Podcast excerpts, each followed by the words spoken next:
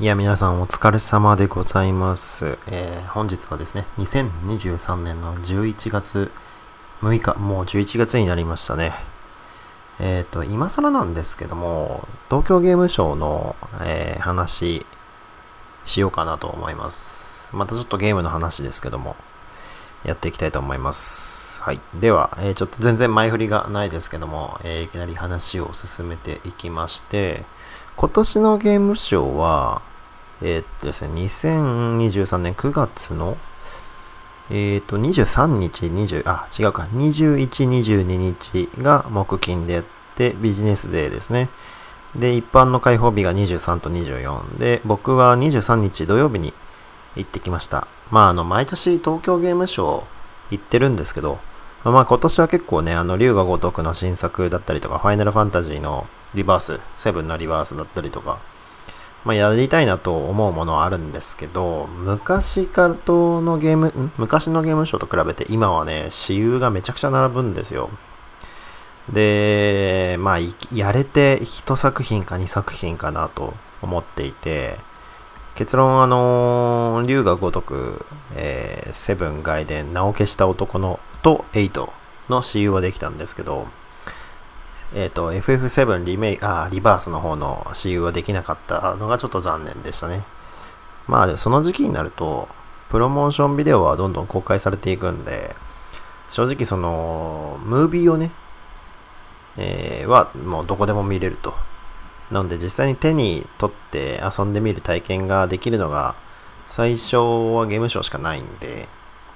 まあそこをめがけてやりたいなと思う気持ちではあったんですけど、ただ今もうゲームショーね、なかなかもう、うんと、並びまくるんで、結構ね、思うようにいかないなと思うことがあるんですけど、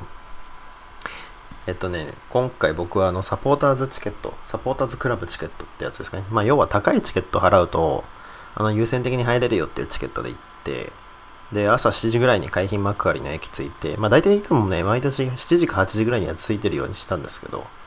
サポーターズクラブのチケット買うと、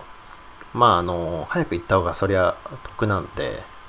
えー駅着いたのが7時。で、大体開園っていうのが10時になってるんですけど、まあ9時半に開けることが多いんですね。いつもでゲームショーって。なんで9時半に開園して、えっ、とね、9時45分ぐらいには中に入れたかな。すごい並ぶんで、あのね、9時半に開園したとして、入れるのが10時半とか11時とか多いんですよ。一般の方から入ると。で、今回サポーターズチケットから入ったんで、7時に並んで、7時に海浜幕張着いて、7時15分とか20分ぐらいに隊列して、あの荷物検査とかした後ですね。で、そっからだから2時間ぐらい並んだ、並んだんじゃなくて待ってたってことですね。待機。で、やっぱね、慣れてる人はね、あのーなんか折りたたみの椅子とか持ってきたりとか、時間潰すように本とかゲームとか持って待ってたりしますね。自分はね、いつもね、毎年ラジオ、インターネットラジオ聞きながら待ってたりするのがもう通例なんで、まあ自分としては慣れっこなんですけど、まあゲームショー行くんだったらもうサポーターズチケット4000ですね。ただ、あの、実際、普通のチケットでも1800円ぐらいかかるんで、まあ4000円払って行った方が、結局は最大限のパフォーマンス発揮できるかなと思うんで、おそらく来年もそれかなっていうふうに思います。ただね、昔はもっとね、空いてて、土日でも。で、普通にね、同じ、例えば龍が如くの週3回できたりとか、FF の週3回できたりとかしてたんですけど、今、もうどんどんどんどん混んできましたね。完全復活、コロナ明けの完全復活で第1回目だったんですかね。去年は一部開放で、去年久しぶりに行ったんですけど、今年はすごかったですね。ただ、あの、幸い、9月って毎年暑いじゃないですか、なんでやかんや。今回は涼しかったですね。それがとても良かったです。はい話戻すと、まあ、9時45分ぐらいには入れて、そっから迷ったんですけど、先竜が如く行っちゃったんですよ。要はセガブース行ったんですよ。でセガブース行って、で、10時にはもう使用できました。あの、セブンガイデンと8。で、その後、このね、竜が如くの使用がちょっと長くて40分ぐらいかかったんですよね。2作あったんで。で、その後 FF、要はスクエニのブース行ったら、もうね、整理券の発行が終わってて、本日は終わりですみたいな感じになってたんで、セガは整理券じゃなかったんですよ、23日は。スクエニが23日整理券だったんで、先に入場して、先にスクエニの整理券を取ってから世界行け、行けば、FF も留学とかもどっちも使用できたかなって思いましたね。ちょっとそこちょっとミスりましたねっていうのが正直な感想です。ちょっと来年はね、どうなるのかっていうのをちょっとわかんないですけど、一応ね、ツイッターでいろんなね、あの速報とか気にしながら言ったつもりだったんですけど、まあ、気持ち的に龍が如くの方が、8をちょっと使用したかったんで、その気持ちに素直に従ってしまったかなっていうのはちょっと今回の反省点かなっていうふうに思いました。また来年生かそうかなと思いますね。ただゲームショー、なかなか混んでるんで、うーん、どうだろうな。まあただあの昔に比べて、特にセガはたくさんスタッフ来てくれるんで、話もできるし、写真も撮れるし、うまくいけばね、あの、ツーショットとか撮れたりする可能性もあるんで、そういった意味では、ゲームショー行く意味はかなりあると思いますけど、私有できるかできないかっていうのはちょっと保証できないかなっていうところにはなっちゃいますね。でも非常に面白かったですね。あの、ツイッターでね、あの、知り合った、あのね、龍河如くが好きな仲間たちがいるんですけども、彼らに久しぶりに会ったりとかもしたんで、個人的なそういうね、あの、楽しみもあったし、えー、カムロ町レディオステーションというね、竜が如くのインターネットラジオがあって、それの生放送を聞くこともできたし、あとはその、ゲームデザイナーとかゲームクリエイターとかやる講演みたいな、要はサミットがあったりして、それをお話聞くこともできたんで、多分ね、ゲームショーそっちの方がはっきり言って面白いかなって思いますね。私有は正直ね、まあ、若干時間の無駄感があるんで、せっかくなんでそういうスタッフがたくさん来るのがやっぱりゲームショーのいいところですから、そういう人の、その、ね、多分ゲーム好きな人って、要はゲーム作ってる人も好きじゃないですか。そういう中の人間のこと好きじゃないですか、大体ね。僕の考える限り多分そういうことに興味を持つ人が大半だと思うんで、ゲームショーのいいところはそういうスタッフの話を聞くところかなっていうふうに思いましたね。よかったです。あの FF のね、えー、っと、プロデューサーだったり、龍が如くのディレクターだったり、あの、そうやって一緒に、その他社のスタッフごとが集まって一緒に話をしたりするのが結構良かったんで、なかなかいいものが見れたなと思います。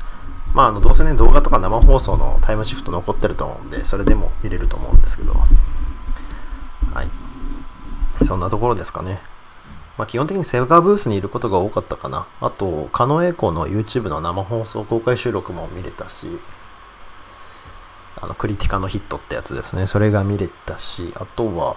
まあ、仲間にも久々に会って、で、大体ね、いつも海浜幕張じゃないですか、ゲームショーって。で、その帰りはね、あの、また違う友人に会って、あのー、家系ラーメンね、あの、浦武蔵屋っていう西千葉っていう駅にあるんですけど、有名ですけどね。えー、そこに行って、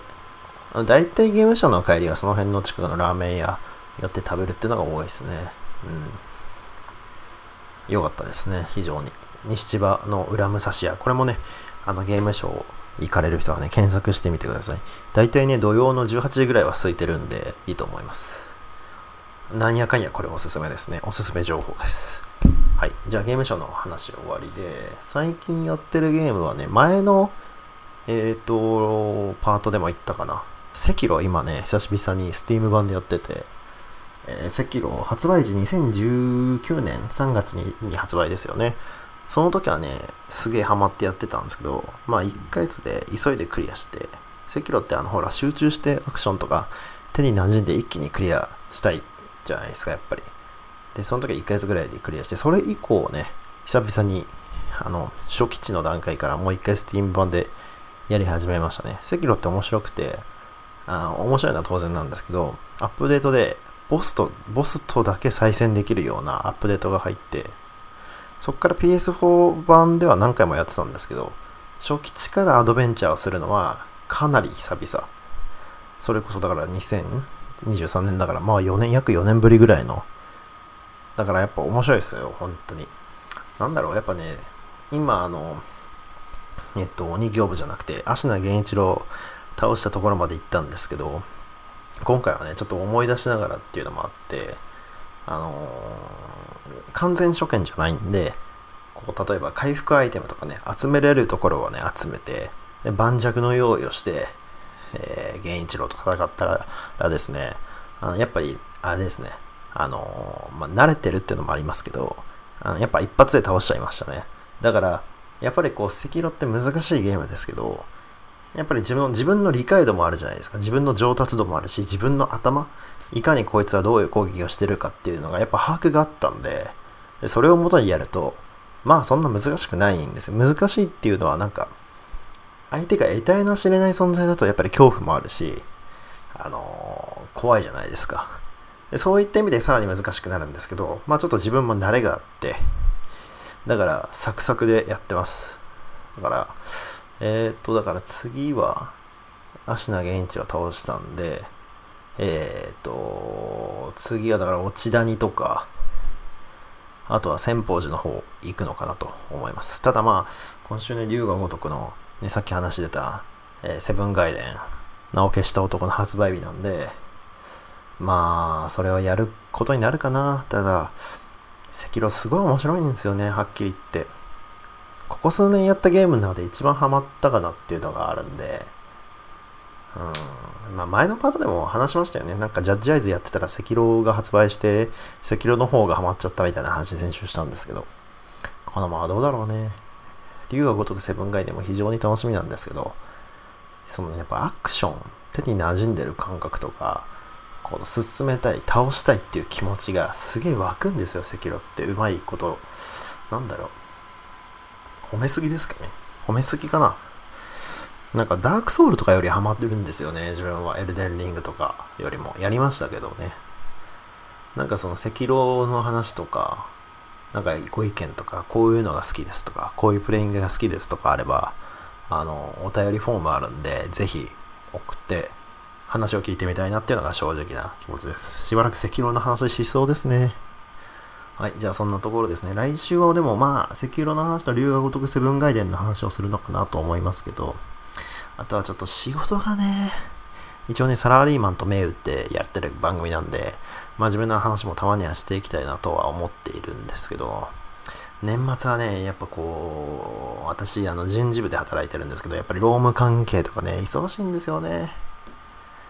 うん、もう4、5年やってることなんですけど、全然まだ慣れないこともあったりとか、法律が改正したりするとね、またこうやり方が違ったりとか、結局ね、確認事項が増えたりして、なかなかね、毎年同じような展開にはならないっていうのが、なんか、なんか面白いところでもあり、大変なところでもあるかなと思うんですけど、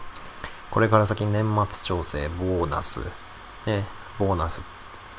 あの、出す側なんでどっちかっていうとね、もらう側ではあるんですけど、その、出すためのね、計算というか、あの、査定みたいなものがありまして、まあ、それもね、やる、あの、管理する側なんで、自分も仕事それしなきゃいけないというのもあって、年末忙しいな。このままね、12月31日大晦日で迎えられるといいんですけど。うん、年末年始はね、やっぱりゲームしたいな。来年は竜が如く8が出るし。うん、年末年始どんなゲームしようかなってちょっと考えとこうかなと思います。基本的に僕はあのアクションは実はそんなにもともと好きじゃないんですけど、なぜか赤色はすげえハマってるんですよね。どっちかっていうと、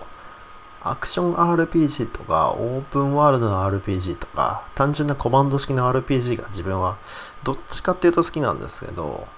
なんでだろう。うん。だからすごいね、思うのは、赤色と、あとウィッチャーが、ここ10年ぐらいの、いわゆるこう、HD になったゲームでは一番ハマってるかなと思いますね。それまでは FF10 とか Shadow Hearts とかっていうコマンド式がやっぱり、要は PS2 がすごい売れてた時代ですけど、その頃の作品の方が、なんていうかこう、名作というか、やりがいがある、うん、作品が多かったなっていう、ちょっと思い出補正あるのかもしれないんですけど、今のね、ゲームってなんかお使いというか作業、単純な作業が増えてるだけのような気がして、なんかやってもすぐ飽きちゃうような気がするん。ですけどでもね、これはゲームが悪いんじゃなくて僕が悪いっていうか僕に原因があって、なんかちょっとその線の話も今度してみようかなと思うんですけど、結局どういうところにゲームの面白さを感じるのかっていうのは、これはなんかもうちょっとこう話していきたい、議論していきたいかなと思うんですよ。ね。まあ。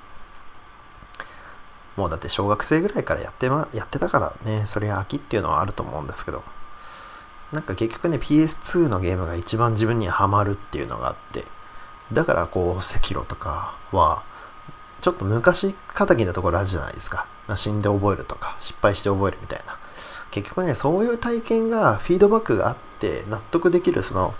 フィードバックとか、で、もちろんそれを、あのー、しっかりとした操作、要は納得できる操作。これはゲームが悪いんじゃなくて、俺が悪いんだなっていうふうに思わせる、その強烈なフィードバックがある赤炉っていうのは、なんやかんやね、ムカつかない。もちろん負けて悔しいなとはすごい思うんですけど、あ、これはダメだ。俺がミスった。俺が悪かったんだっていうふうに思わせてくれるような、そういうゲームの作りになってるんで、うん、なんか褒めすぎな気がしますけど。でもやっぱり面白いですね。なんていうか、これをやれば、自分は成長できる。自分は世の中でやっていけるというまで思わせてくれるような、そういうゲームになってると思います。あ、なんかやばい。またちょっとやりたくなってきた。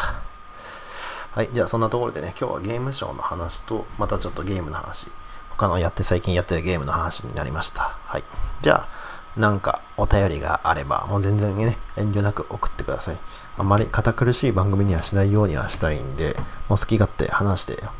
話を、あの、レターをね、もらえればいいかなと思っております。はい。では、ありがとうございました。さようなら。